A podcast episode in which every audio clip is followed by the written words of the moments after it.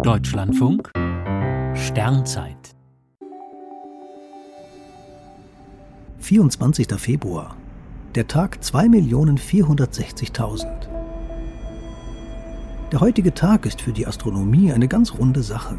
Er enthält vier Nullen. Das bezieht sich auf das julianische Datum, die fortlaufende Zählung von Tagen, die am 1. Januar minus 4712 ihren Anfang nahm. Das julianische Datum hat mittelbar mit der Reform vom julianischen zum gregorianischen Kalender zu tun. Der französische Gelehrte Joseph Justice Scaliger hatte nur ein Jahr darauf erkannt, dass astronomische Berechnungen sehr aufwendig sind, wenn man ständig zwischen verschiedenen Systemen umrechnen muss. Zudem hatten nicht alle Länder die gregorianische Reform übernommen. Eine fortlaufende Tageszählung würde die Berechnungen der Himmelsphänomene erheblich erleichtern. Es lassen sich problemlos Differenzen zwischen zwei Tagen berechnen, ohne dass man dabei auf verschiedene Jahreslängen oder Schalttage Rücksicht nehmen muss. Der Nullpunkt der Zählung war nicht willkürlich gewählt, sondern ergab sich aus der Kombination dreier anderer Kalenderzyklen.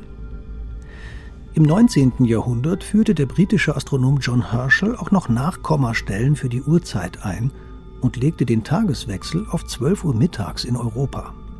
Somit änderte sich während einer Beobachtungsnacht nicht das Datum.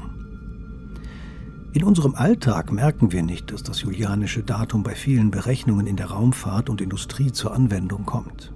Aber zum besonders runden Tag kann man sich die Tageszählung schon einmal bewusst machen. Heute ist der Tag 246 0000.